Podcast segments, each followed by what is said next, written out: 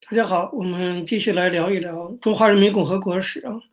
我们大概花了三十九节课的时间，把这部历史啊讲了一半。那么文革结束，在我看呢，就是中华人民共和国史大概一半的内容过去了。接下来我们要讲到的就是八十年代，然后九十年代一直到现在，包括六四啊等等。那么我们用了三十九节课讲了一半，大概还会用啊三十多节课的时间来讲后面这一半啊。那么这一半呢，基本上就是文革结束以后中国的发展的历史。这个历史呢，我们会从毛泽东这个影响中国社会和政治发展的政治强人，转到另外一个政治强人，然后这个人就叫邓小平。我过去讲过啊，一九七六年毛泽东去世以前的中国，尤其是中国的政治发展是离不开毛泽东这个人的啊，你怎么绕都绕不过他这个人，基本上一部。这个呃，政治史，一九四九年到一九七六年，就是毛泽东的这个个人发展的政治史，影响了全党全国。那么同样道理啊，八十年代以后一直到啊九二年，所谓邓小平南巡这十几年，在我看来，当然也是邓小平的影响是非常大的。那要理解这一段历史，当然就必须了解邓小平这个人。实际上，邓小平发挥了，但是他的作用不像毛泽东对当时的中国那么大。啊，但是也是起了非常大的个人的这种影响力。那么邓这个人啊，我想先花一点时间聊一下我对邓小平这个人的看法啊。邓小平这个人我们都知道，他跟毛泽东有非常大的个性上的不同啊。甭管意识形态怎么样，政治主张怎么样，治国方式如何，个性还是我们评价一个政治人物、评价一个领袖人物很重要的一个面相。那么个性，毛跟邓是非常不同的。毛是个大大咧咧、粗枝大叶、非常外向哈。毛讲话从来是连脏字都不带避讳的，等等啊。其实你要仔细观察邓，邓正好相反，邓是内向的一个人。毛，假如说毛是外露的话，邓非常的内敛。邓不太常讲一些诸葛的话，其实其实邓讲话也不是说每回都严格照着稿子念，有的时候因为他的那个地位，他也可以说点自己的话。但他不会像毛那样哈，嘴上没有把门的，哎，邓讲话慢，小心啊，说的也少啊，所谓言多必错嘛。那毛讲话那各种漏洞就百出了，可是邓讲话就比较的严谨一些，充分反映了这两个人的个性啊。那么实际上邓这个人呢，虽然个子小小的，但是脾气是非常刚硬的。放眼整个中国共产党内，你说。其实跟毛泽东一起打江山的多少都是啊，也是按理说非常厉害的人。你比如说刘少奇啊、林彪啊、周恩来呀，毛泽东对这些人根本不放在眼里。他对刘少奇都说过，他说我动动小指头就可以扳倒你。你看刘已经是二号人物了，他敢放这种话，在毛的眼里那是没人放在他的眼里的，谁都看不下，把这其他人绑在一起，他也看不起。但是他对邓忌惮三分。这是非常值得注意的一件事，也是非常值得分析的一件事，就是从来毛泽东对邓小平忌惮三分。毛泽东呢曾经这样评价邓小平，他说：“你啊，他指邓小平哈，他说你这个人呢，人家有点怕你。哎，你看毛泽东说别人有点怕你，说我呢送你两句话：柔中遇刚，绵里藏针。外面和气一点，内部是钢铁公司。毛也是非常会看人的。”啊，我觉得这句话对邓小平的形容是非常的精准的。毛把邓小平看得透透的，邓就是这么一个人。外表吧，你看他，他也不是很强硬，但实际上呢，他外面和气一点，内部是个钢铁公司，非常的有主见。他柔中遇刚，绵里藏针。啊，据说这个邓小平在年轻的时候在莫斯科中山大学留学，当时的同学就是蒋经国。那个时候他在中山大学就有个外号叫“小钢炮”，啊，就是。意志非常坚定，可是呢，他并不像毛那样的肆意张扬。其实这种人更可怕。大家可以想想看哈，历史上这种人要成为了这个最高领导者，他更可怕。毛几乎，毛就是个流氓，他不管你，他几乎就是一张白纸，你一看就知道他就这么一个土霸王，一个流氓，然后一个混世魔王。用小波的话来讲，但邓你要花很多的精力去琢磨他，啊，他的各种政策啊等等，他很复杂，但。他有些东西是他非常非常坚持的，这才是我们要对邓去了解的地方。就是他有些东西是非常坚持的。比如说，我认为毛泽东你看他文革的时候把谁都打倒了，林彪啊、刘少奇，这个朱德放到一边去，然后陈毅、贺龙这些开国的元帅，彭德怀统统打倒。当时他发动文革，反对的是刘邓反党集团、刘邓修正主义集团。那个第一号人物叫刘少奇，第二号人物就叫邓小平。按理说这两个人在毛的手里应该都死无葬身之地。后来一号人物刘少奇确实死无葬身之地。啊，死的时候拿草席子一包，用个假名字就这么给火化了。这是堂堂的国家主席。可是，在所谓的刘邓的这个位毛泽东看来，哈，跟他对着干的这个阵营的第二号人物邓小平，大家可以看到没事儿，基本上没事儿，也没怎么挨批斗。就是他的儿子邓朴方在文革中受到迫害，跳楼然后致残，自己跳的。但邓本人几乎没受到什么冲击，更没有说什么迫害致死，那完全没有。邓被下放到江西，在我看来，实际上就保护起来了。他到了江西的一个什么工厂里头，当然也干点工人的活儿。那你想，这个年纪本身哈也应该运动运动啊，也是一种养生。然后刘少奇死的时候，身边一个亲家人都没有，死的时候拿草席子一裹就扔掉了。可是邓小平不仅完全全身保存下来哈，邓小平甚至带着老婆。带着孩子，甚至带着他的秘书，住在一个单独的小院里，然后白天去工厂做样子、做做工、打打工，然后是晚上回来，连秘书都可以带下去。你看这个待遇是多么大的不同，这不是很奇怪吗？不是刘邓反党集团吗？不是刘少奇、邓小平修正主义路线吗？怎么差别这么大？就是毛对，按说其实邓小平绵里藏针，邓对毛有时候是敢顶撞的，毛也很不满、很生气。可是刘少奇对毛可是百依百顺的，提出毛泽东思想的就说刘少奇，对一个百依百顺的奴才一样的人啊，毛泽东要把他整死；对于一个已经被自己认定是敌人、对方集团的二号人物的人，而且是敢于顶撞他的人，毛却对他刻意保护。后来我们都知道，在往文革的时候，我们后来讲到邓整个重新复出，毛还活着的时候就让他重新复出，重掌大权。那么问题就来了。这才是大家思考的问题。毛为什么这样？毛对邓到底是个什么感情？毛为什么对邓有这样的感情？毛为什么留邓一条命？不仅留命，还让他重新掌权，为他以后重新重出江湖，其实奠定了很大的基础。你说，以毛的这种政治算计，他能不知道说让邓在一九七三年复出，让他当什么副总参谋长，什么国务院副总理，什么后来主持政治局工作，这些不是？帮助邓小平重新扶植自己的党羽，培植自己力量。而邓小平一旦有力量，就会推翻他的文化大革命的遗产。这点毛泽东怎么可能想不到？想到，他应该是想得到的。但是还是要让邓出来，到底是为什么？我个人看，当然，史学家评论历史各有各的观点，我还是强调这一点。我强调完全是我个人观点。我觉得毛的政治眼光是非常精准的。毛之所以把所有人都整死，也要留下邓。毛心里很清楚，真正能继承他衣钵的，真正继承了毛泽东这一套东西，会维护毛泽东的，就是邓小平。这点我觉得毛看的很准。事实证明，一九七六年四人帮被抓以后，到后来中共中央通过什么关于党的若干历史问题的决议，当党内四千个老干部都在那群情汹涌要声讨。毛泽东否定毛泽东的时候，邓小平出来一个人拍板说：“谁也不许否定毛泽东。”你看，这时候你就知道毛泽东是多么的精算，看人看的是多么准了。他知道只有邓在这个关键时刻会维护他。那么，为什么毛能够看到邓的这一点？实际上，我认为毛泽东跟邓小平有两点是完全一致的。这两点毛泽东看得非常准。第一点，就是在政治斗争的权术的方面。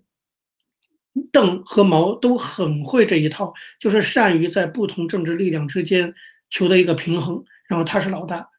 毛泽东过去在林彪系统、周恩来系统、邓、刘少奇系统之间呢玩这种政治权术。你看后来邓小平也是在陈云的保守派系统和胡耀邦、赵子阳的改革派系统中，他也是玩这个权术，玩这种权术能够稳定这个党的领导啊，这是这些政治谋略家的厉害的地方啊，这一点。党内除了毛泽东之外，我看无人能出邓小平其右，这点毛泽东看得很准。那么第二点，两个人都坚持政治上的独裁专制，啊，都拒绝结结束共产党的一党专制。我觉得这点毛看得很准。毛知道，不管他是不是要否定文革还怎么样，但是邓。对这个党是忠心耿耿的，而且邓是心狠手辣的，我觉得这点是特别特别的重要啊。那么大家都知道，毛泽东做整起人来那是心狠手辣的，包括刚才讲，包括像刘少奇、贺龙这些，都被他整得死得非常惨。那么邓小平是一样的，你看这胡耀邦是从小鬼时期就跟着他，但是他八七年说翻脸就翻脸，弄得胡耀邦七十多岁的人坐地上大哭，那个心狠手辣。现在慢慢的我们知道了一些材料，就是邓七三年复出以后开始主管中国的日常工作。有一次具体的那个忘了，有一个大的水库忘了，这个大家可以查一下啊。因为这是题外话，就是要决定要不要分红的时候，邓小平打桥牌呢，打桥牌不许别人打扰他，就这样地方政府做不了决定，那次淹死了二十几万人，啊，邓完全事后对这个一点感觉没有，更不用讲六四邓开枪镇压，邓的这个心狠手辣，这个坚持自己啊，绝不退让，这个所谓的钢铁公司这一点。跟毛颇有相像之处，我认为是毛非常欣赏邓，而决定把他权力哈交给邓的一个主要的原因，或者说决定留着邓这个人。他知道这个党啊，要靠邓这个人来给撑住，其他人他也知道不行。江青那种半疯子，王洪文没文化，张春桥那种一介书生，交给他们他不放心的。他知道这个党要撑下去，要继续靠杀人民来维持自己的统治，必须得交给邓。这是毛整个文革期间没有碰邓，没有让邓死。很重要很重要的原因，所以我们今天重新来评价这段历史哈，我觉得很重要的就是我们来重新看八十年代，啊，甚至重新看文革结束以后的中国，我觉得很重要的要重新评价邓小平。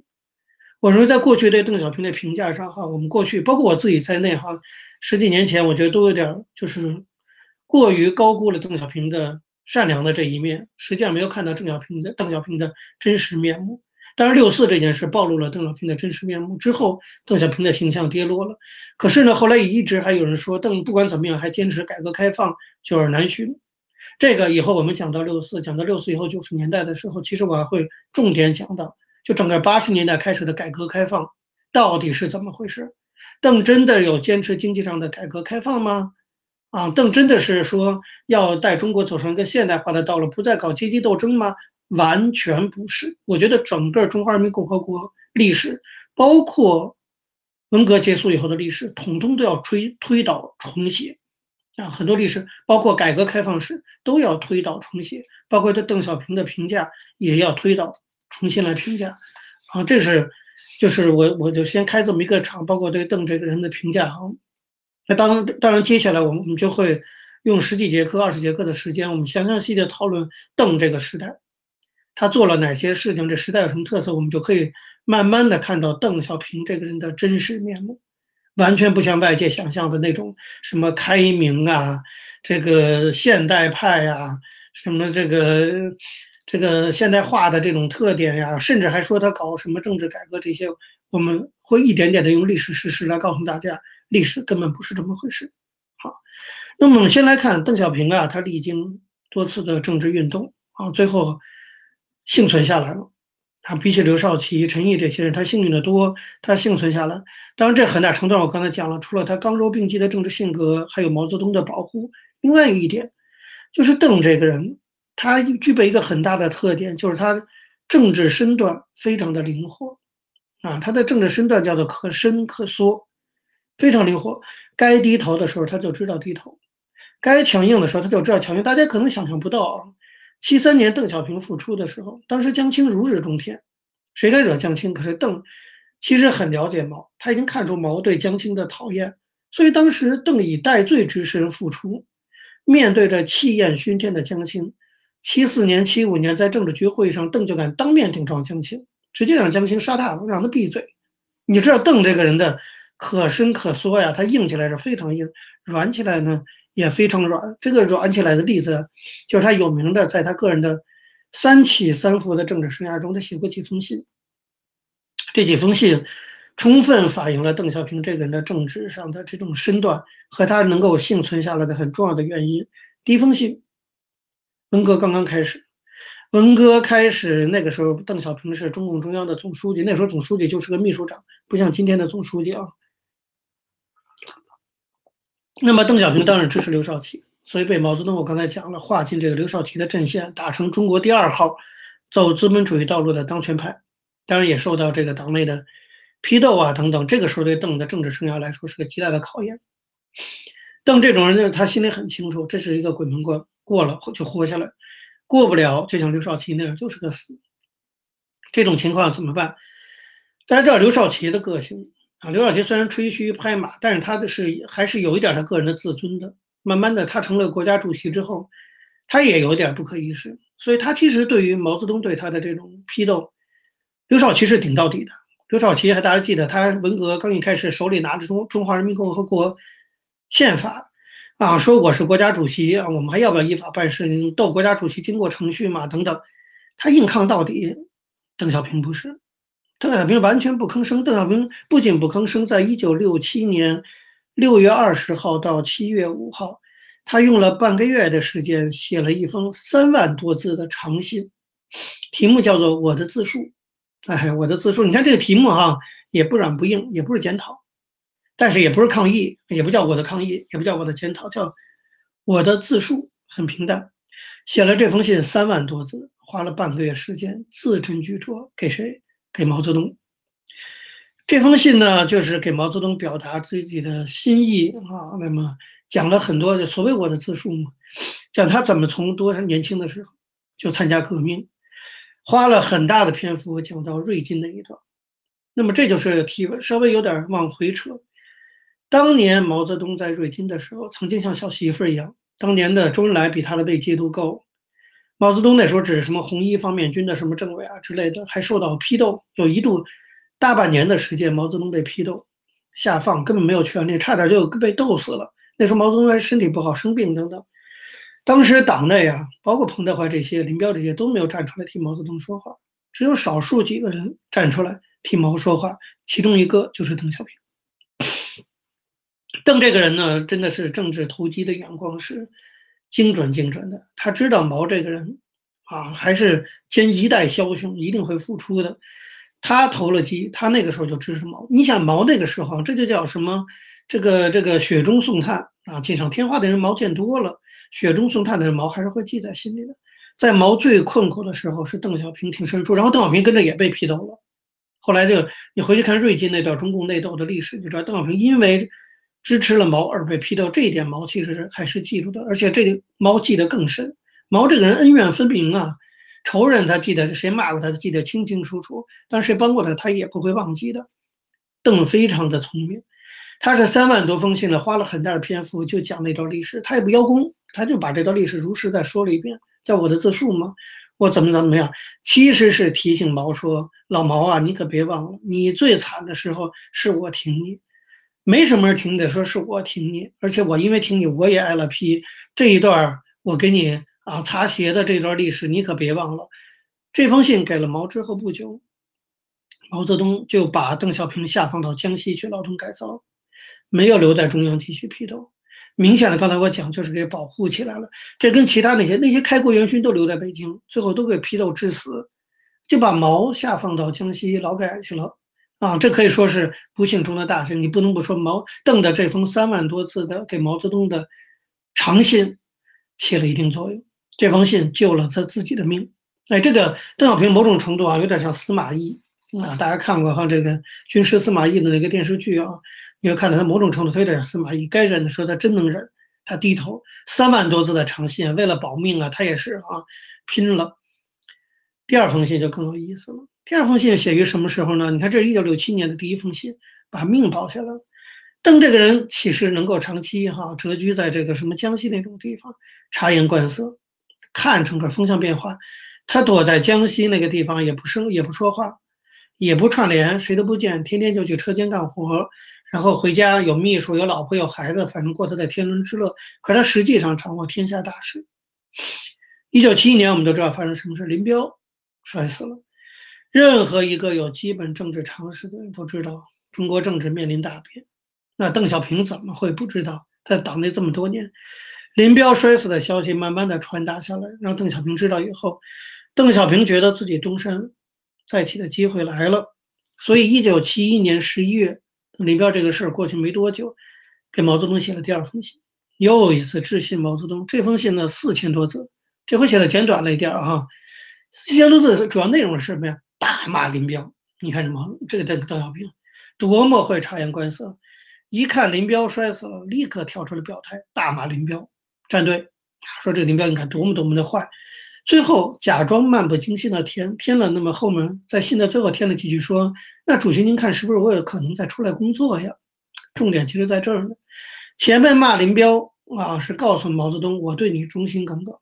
啊，你看林彪害你吧，我不会的。最后加了一句：“我要不要重新出来工作？”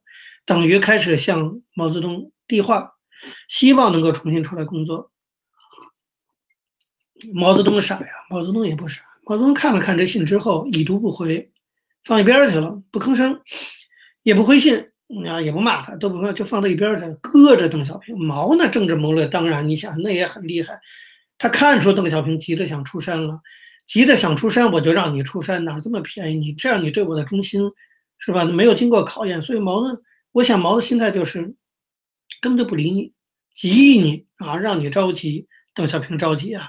左等不来，右等不来，这个回信，七一年十一月的信等不来，等了几个月就等不了了，等了一年，到了一九七二年的八月三号，等实在坐不住了，第三封信写给毛泽东，这是邓的历史上的第三封信，又给毛泽东，这回他聪明了，他不直接说，他过去啊都是直接一大信封哈，直接寄给中南海啊什么毛泽东主席收什么之类的哈，当然毛也会看到了。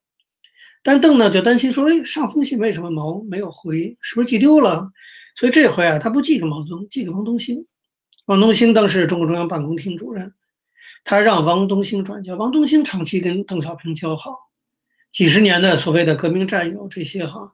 那王东兴就，你想王东兴多为难？王东兴拿到这个信，你说转不转，对吧？不转，对不起邓小平；转了，其实也没什么关系。所以。”邓这个政治精算呢？你看他精算多准，他知道说他一定得让毛泽东看到他写的信。如果说上一封可能寄丢了，毛不回，最保险的给王东兴，因为王东兴必须得给毛泽东。王东亲手交在毛泽东手里，毛泽东想不看见都不行。这封信当然真的还是交到了毛泽东的手里。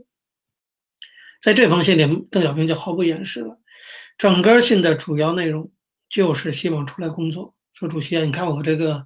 我还挺能干的啊，我我可以工作，我年纪也不大，身体还行，让我出来工作吧，大概就是这么意思。可是你要怎么去说服毛泽东啊？你原来是党内第二号走资本主义道路的啊，这个当权派，你现在要重新出来工作，毛泽东给你打下去，你现在让毛泽东重新提拔你，你要怎么说服毛泽东？我们来看邓小平怎么做。这个邓小平的权术哈，邓小平心里很清楚，毛还是要用人的。他他不把周恩来弄死，就是因为他这得有个人替他管家。周恩来身体不行了，邓其实猜到毛早晚还得用自己，可是他得给毛找个台阶下，对不对？毛没台阶下，怎么把邓小平重新复出呢？所以他要自己给毛铺个台阶，自己才能复出。这个台阶不能让毛自己铺，对不对？那毛那个颜面何在，对不对？邓非常的精明。那么怎么什么才是台阶？关键就是文革。邓心里也很清楚，对毛来说，文革就是他这一生最大的成就，啊，除了什么打败国民党之外，哈，第二个就是文革，所以谁都不能碰文革。而邓也很清楚，毛对自己不放心，就是怕自己否定文革，所以邓小平在信里专门写了这句话，就是如果不是文化大革命和广大深入的群众运动，这面无比巨大的照妖镜。这样迅速的把这帮牛鬼蛇神的原型照出来，那不但我们的社会主义祖国会变得资本主义复辟，而且会使我们的国家重新沦入半殖民地的地步。伟大的无产阶级文化大革命，在打倒了刘少奇反革命的资产阶级司令部以后，又打倒了林彪、陈伯达反革命集团，再一次为党和国家消除了危险，使我不禁要欢呼：伟大的无产阶级文化大革命万岁！多不要脸的一封信，说难听点，多不要脸封信。文革是把邓小平批起的运动，现在邓小平说，我不仅要欢呼无产阶级文化大革命万岁，毛泽东思想伟大胜利万岁，而且把自己跟刘少奇摘开，啊，说文革多么的好，打倒了刘少奇，多坏刘少奇，你看看，终于把他打倒了，文革太厉害了，而且文革多厉害，又把林彪给打倒了，太厉害了。主席，你发动这场文革发动的怎么这么好啊？邓就是这个意思。这意思什么呀？告诉毛泽东说，我坚决支持文革，我不会给文革翻案的，你放心好了，你赶快让我出来工作吧。我充分肯定文革的伟大意义，发给毛了。那么就是通过批判自己昔日的老上级刘少奇，向毛泽东表示彻底的悔过。这封跟刘少奇切割，然后表态无条件支持文革的信，终于让毛开始动了心。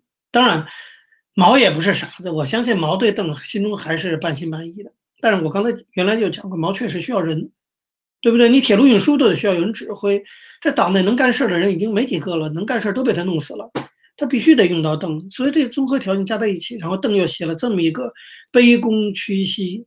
然后这个涕泪横流的上表，那么毛在这种情况下，又得到周恩来的大力的怂恿。七三年三月，邓小平复出了。至此，毛邓小平写了三封信。第一封信保住了自己的命，第二封信没太成功，好像毛没理他。第三封信让自己重新复出。邓这个人不出手则已，一出手就是大手笔。第一次出手保命，第二次出手复职。啊，你看邓小平的这个。政治谋略是多么的这个，只能说就是邓是一个政治谋略非常深的人啊。当然后来还有个第四封信，就是后来他曾经就是四人帮被捕之后是华国锋执政，这个我们接下来要讲，就是邓跟华的这个宫廷斗争哈。那时候他也跟华国锋写过信，高呼我坚决拥护华国锋主席，哎呀你是多么伟大光明的领袖啊，什么什么华主席万岁万岁万万岁，然后说就又来了，说我能不能出来工作。那当那时候华国锋也顶不住党内老老干部派的压力，就让邓出来工作。工作了没有三年，就把华国锋给打下去了，完全打下去，变成一个普通的政治局委员。哎，你原来说的什么英明领袖华主席，我一定要只要让我出来工作，我就永远的拥护你、支持你，说了全不算。这就叫政客，说话不算，是政治政客典型的一个特点，骗啊，就是靠骗，而且。为了让自己能够付出，这邓小平真的就是打自己的耳光啊，扇脸啊，多难听的话都讲，只要能让自己付出，这就是邓小平的身段，可软可硬。你说他硬吧，他付出之后马上就开始安插自己的人马，直接怼这个江青啊，也够硬。软的时候面对该软的，对毛泽东他不能不软，对江青他硬，但是对毛泽东他该软的时候，他恨不得头根本就就钻到地底下去。叩头啊，山呼啊，包括对华国锋该软的时候，这时候华国锋有权利决定他能不能出来的时候，他对华国锋这么一个小辈，按理说根本给他提鞋都不配的人，他也可以说山呼万岁啊。这个邓小平的，你要知道邓小平的人，这个人的政治面目是这样一个啊，完全是一个司马懿类似这样的一个人物。现在这部电视剧司马懿把司马懿拍的哈，好像非常正面人物，我们不管哈，但是这种奸诈。权谋其实跟司马懿真是可有一比啊。那么，这是我们先介绍一下这个邓小平这个历史。那么，接下来的中国历史就要被这样的一个人啊去掌控、去影响、去左右。好，那么关于邓的评论，我们先暂时放下。后来我以后我们的讲述中还慢慢还会提到。接下来我们知道继续讲中华人民共和国史的话，就是一九七六年十月啊，所谓的四人帮被捕，叶剑英。华国锋、王东兴三个人在王震这些人的支持下发动军事政变，把政治局的常委啊、这个毛泽东的夫人呐全给抓起来了，完完全全是一场政变。政变之后，扶华国锋做接班人，表面上好像成了华主席啊。这个胶水出了个华主席好像，这个所有的小学教室都挂着毛泽东像和华国锋像，华国锋新的崇拜哈。这个我想是现在习近平就是觉得很不忿的哈，你华国锋都可以搞个人崇拜，我凭什么不能搞？所以现在什么习近平的像，你看长跟华国锋像一样。那么华国锋重新掌权了，华国锋呢是个承上启下的人物，华呢是毛泽东晚年啊准备考验他、准备交班的人，所以他确实具有一定这样的合法性。可是毛泽东选的接班人，我们都知道，当然有个前提条件。就是你不能否定毛泽东，你也不能否定文化大革命。就这点来讲，哈，华国锋远比邓小平忠厚得多。华国锋当时接了毛泽东的班，感激涕零，所以他真的终其一生，他是坚持文革。在他掌权的时候，他坚持文革，坚持毛泽东思想的。他不像邓小平，邓小平为了出面说我我坚持拥护文革，等一掌权马上把文革就否定了。啊，华国锋不是，某种程度，华国锋。还算是忠厚老实的一个人，但是他的忠厚老实就变成人民的灾难，就是他坚持毛泽东的路线，叫做两个凡是。这个我们呃对中国过去的历史都少些了解，都很熟悉这个词“两个凡是”。它是怎么回事呢？它是一九七七年二月七号，华国锋的位置已经坐稳了。二月七号这一天呢，关于中国未来何去何从，当然全党全社会都非常的关心啊。那华国锋要有个表态。所以，七七年二月七号这一天，《人民日报》《解放军报》《红旗杂志社》（俗称两报一刊），这个就完全代表中共中央的声音。在文革中，始终是这样：两报一刊，一个是《人民日报》，一个《解放军报》，还有《红旗杂志社》联合发表文章。这种规格，哈，那当然就是代表了华国锋的旨意，叫做“学好文件，抓好纲”，纲领的纲。这个文件首次提出了两个凡是的政治主张。政策主张，两个凡是就叫做原话啊，凡是毛主席做出的决策，我们都坚决维护啊。这是毛泽东做的决策，哎，文革就是毛泽东决策啊。所以你看啊，这就要维护文革。凡是毛主席做出的决策，我们都坚决维护。第二个凡是，凡是是毛主席的指示，我们都始终不渝的遵循。第二句话对着谁的？第一句话可以说对着文革的，就是毛主席做出的决策，我们都坚决维护。那发动文革就是毛泽东决策，所以华国锋说文革我们要继续维护，不能结束文革。虽然抓了四人帮，但四人帮没把文革搞好，啊，不是说不能搞文革。第二句话就有意思了，凡是毛主席的指示，我们都始终不渝的遵循。如果凡是毛主席的指示都遵循的话，一九七六年四五运动是毛泽东亲口下令，把邓小平所有职务都撤销，永不复复出，告诉说保留他的党籍。其实毛也留了后手，最终对。邓还是留了后手，但是把邓小平贬值、撤销党内外一切职务是毛泽东的指示。华国锋在这里提出，凡是毛主席指示，我们都始终不渝的遵循。这个就直指这些老干部，尤其是邓，一方面维护文革，一方面不让邓复出，这就是两个凡是。其实真正的政治内涵，这篇文章背后的推动者是谁呢？汪东兴。你想，华国锋啊，是个省委书记长了。啊，他也许他当过国务院总理啊，搞搞经济建设啊等等。真正的大内高手是汪东兴。四人帮被捕以后，汪东兴负责。汪东兴作为毛泽东的啊这个身边的这个人，然后又是这个办公厅主任，这个时候他又主管意识形态工作。所以在华国锋时代的这几年，其实大权在握汪东兴。叶剑英身体非常差，抓了四人帮之后，叶剑英把大局一扔，他就到广州休养去了。啊，其实那他也后来也没活几年就死了。那么的党内就其实表面的傀儡啊，这个阿斗是华国锋，背后就是汪东兴。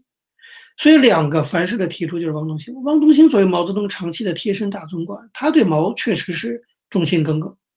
他确实忠心耿耿，他对毛泽东的路线有他特殊的使命感。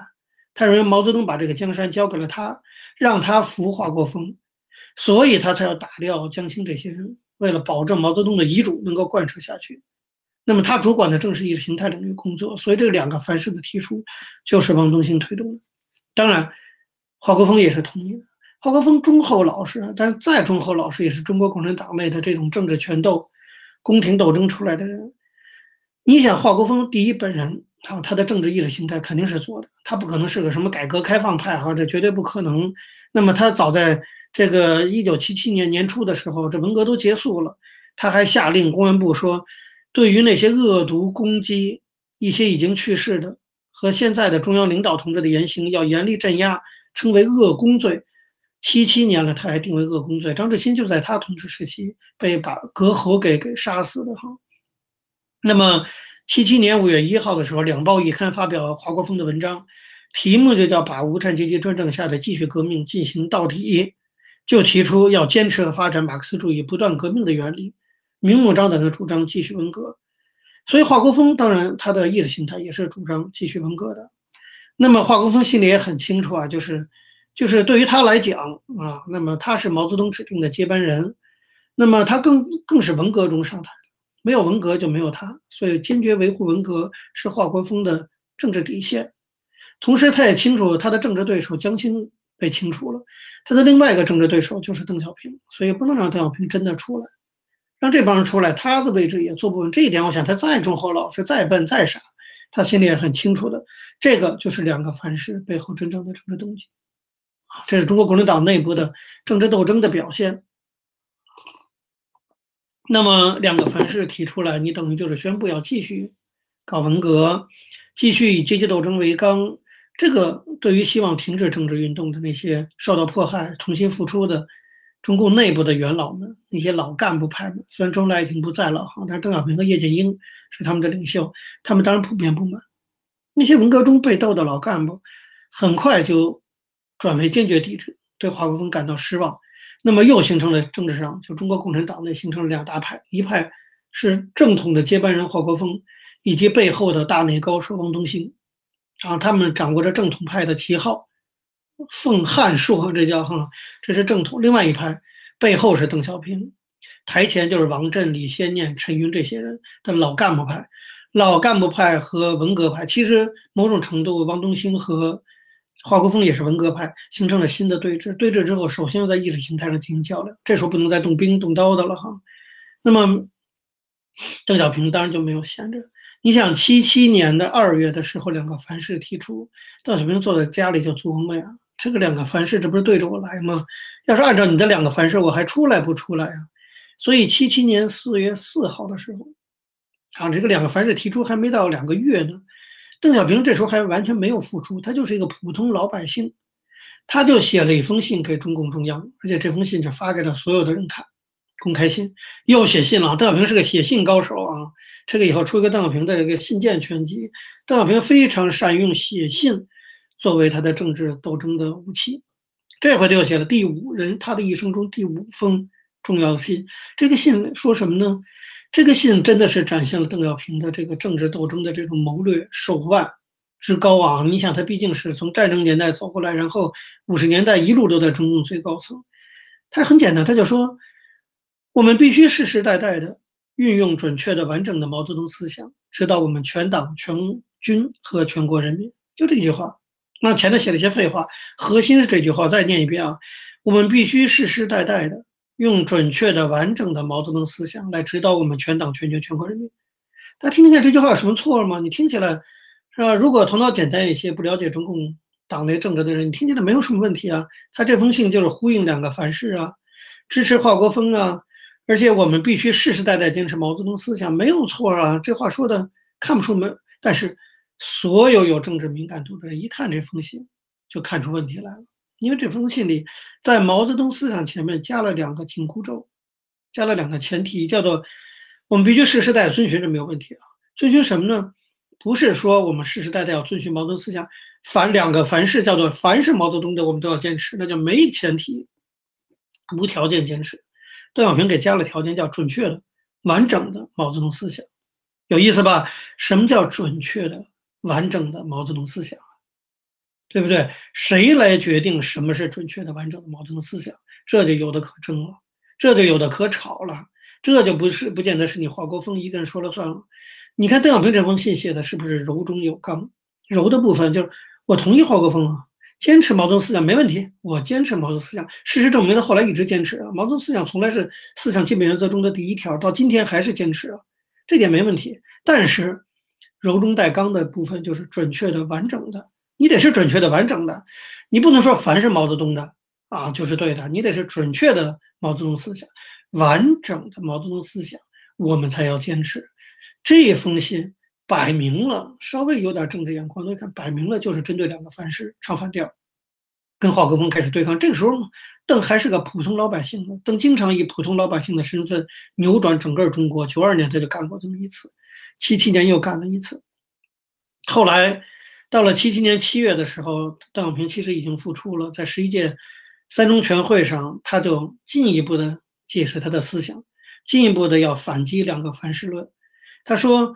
毛泽东同志在这个时间、这个条件对某一个问题所说的话是正确的，但是在不同的时间、不同的条件对同样的问题讲的话，他说有的时候分寸不同，着重点不同，甚至一些提法也不同。所以，我们不能够只从个别词句来理解毛泽东思想，而必须从毛泽东思想的整个体系获得正确的理解。你看这番话讲的也是挺高屋建瓴的，说老实话。啊，也是讲的，就是你也挑不出他的毛病。他以他对毛泽东几十年的理解，他说毛泽东啊，对同样一个事情，不同时间、不同地点讲的提法都不一样。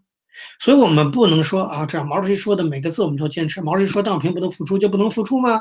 对不对？他还不曾让我付出过呢。其实邓的意思就是这个，但这个话明显的就是否定两个范式。所谓从整体上去理解毛泽东思想，大家知道，就像我们说什么共产党老讲啊，我们是为人民服务。当他一讲到人民的时候啊，其实就是骗子了啊！谁是人民呢？结果他们自己是人民，自己为自己服务。他讲到为人民服务的时候，其实把中国人民就架空了，人民是个空的概念。同样，毛泽东讲这个，邓小平讲说要整体性的理解毛泽东思想，实际上就是否定毛泽东的具体思想，对不对？什么叫整体性啊？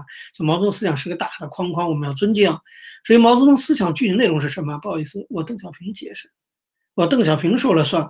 就偷渡成他的了，所以这才是这大概毛泽东也没想到，邓小平的手腕高深到这个地步哈。表面上尊毛，实际上把毛架空，用整体性理解的手法把毛泽东思想根本就给架空了。这个对两个凡是当时一个毁灭性的打击哈。那全党全国一看这个论述，当然比什么凡是毛泽东说的我们就要做，凡是毛泽东讲的我们都要执行，比那两个凡是高明的多。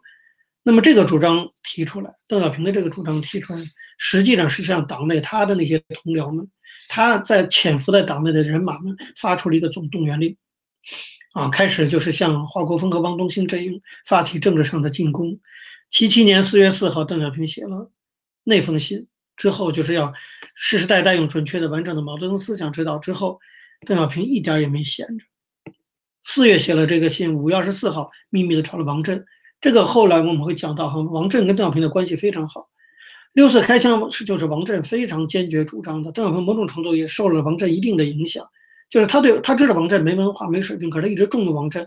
王震后来当了国家副主席，就是因为王震这个大胡子啊，他是江湖派的，所以他对邓呢就确实是啊，就从家庭个人方面非常的支持，他是邓真正的亲信啊，邓用这些没有什么政治水平的人更好使。他把王震叫来谈话，直接批评了两个凡是。私下里，他说：“这个按照两个凡是啊，就说不通为我平反的问题了。”你看，私下他就讲的非常明显了、明确了，就交代给自己老部下说：“得打两个凡是啊，因为如果按两个凡是，就说不通为我平反的问题，也说不通一九七六年广大群众在天安门广场的活动是合乎情理的问题了。邓也要给四五运动平反，这样他才能够复出。他就交代给王震说：两个凡是必须得弄下去。”王震、邓丽群这批都是邓小平的亲信啊，那当然领会了上面的这个意思，那么开始去做工作。但是这个时候，王震和邓丽群这些人都是小咖，真正的大咖背后还有个大咖，谁啊？叫做陈云。陈云这时候已经复出了。陈云在党内的历史啊，这个以后我们要讲的整个八十年代，我一直认为，为什么我说这个历史要重写？就是我们一直认为八十年代就是邓一个人的时代，其实不是。邓当然发挥了非非常重大影响，但是我讲他不如毛，毛呢是彻底毛一个人的时代。可是八十年代呢，是邓为主、陈云为辅的时代，东宫西宫的时代。当然，这个东宫是邓小平，西宫是陈云啊。西宫也许不如东宫那么有权势，可是还是东宫西宫。陈云的地位在党内比邓小平高。在遵义会议的时候，邓小平参加了遵义会议，干什么呢？做笔记。哈哈，在旁边在做笔记。陈云是发言人，那个地位呢，当然就是不一样。陈云的党内资历当然比邓小平高得多，可是陈云年纪也大，而且陈云也懒得很，他身体也不好，身体尤其是不好，所以他也不想出来直接在第一线掌权。陈云历来也不是这种人，这个是陈云的个性，他不想在第一线，他不愿意。但是陈云也不要放手这个权利，他也。他对这个中国共产党，他对这个共产党的统治，他有他的一个使命感，他要出来做事儿的。所以，一九七七年三月，啊，那个时候在结结束了这个文革，抓了四人帮以后，中共中央召开了第一次整个中共中央的工作会议。在这个会前呢，陈云就找了王震，啊，串联说我们在这个会上，我们得出来说话，我们得给小平说话。陈云要把华国锋打下去。陈云要否定文革，要否定毛泽东，要不然他怎么出来呢？所以会议一开始，这次会真的就是个这个明枪暗箭的会议哈，鸿门宴。七七年三月召开了这场鸿门宴，这个会还是华国锋主持。华国锋在会议开始啊就声明了，说这个天安门事件呢还是个反革命事件，没个没个讨论的啊，不能给天安门事件平反，它就是个反革命事件，这个事情我们要坚持。而且会议开始，华国锋作为一个主持人就讲了，说要继续批邓，继续反击右倾翻案风，反右倾翻案风就是批邓小平，一不许给四五平反，二要继续批邓，给整个会议定了调。哎，华国锋那时候是毛泽东的接班人，有汪东兴这帮人的支持，是什么党的主席、国务院总理啊、军委主席啊等等，好这个一言九鼎的人物，开会之前就先定了调，然后开会了，没想到。会还开了没多久呢，有一个老头站起来了，白发苍苍的老头陈云，大家都傻眼了。陈云慢慢悠悠站起来了，站起来之后呢，就是做了一个发言，发言没多少字儿，他身体不好，讲不了太长的话，说了三百多字儿，说什么呢？他说我啊站起来讲话就要讲两个问题。他说第一呢，天安门事件一定要平反。哎，你说这叫什么人？人家党的主席刚刚宣布说我们要开会了啊，在这个会上我们不要给天安门事件平反。陈云根本不把华国锋放在眼里，你一个小屁孩，你算谁老几呀？陈云不慌不忙站起来说：“我觉得就是得给天安门事件平反。”你想，华国锋坐在主席台上，脸红脖子粗不讲话。陈云接着讲说：“第二个呢，我看那刚才这个华国锋不讲说不许批邓吗？”陈云慢慢又说：“我看小平同志还是得出来工作啊。”说完，老头就坐下了。全场傻眼，陈云啊站起来，党的最这这个时候，陈云应该说是党的最资深的元老。那朱德、周恩来这些人都死了，啊，有些老的活的一百多岁，那那那个都不如陈云有权利。陈云以党内最资深元老的身份，当着党主席的面，直接就呛党主席。这共产党的内斗其实也斗到个不可开交。什么党的团结呀？在党内部会上，党主席就讲了两条，说咱们这个会好好讨论发展经济，咱们一不许讨论天安门事件，二不许讨论邓小平复出。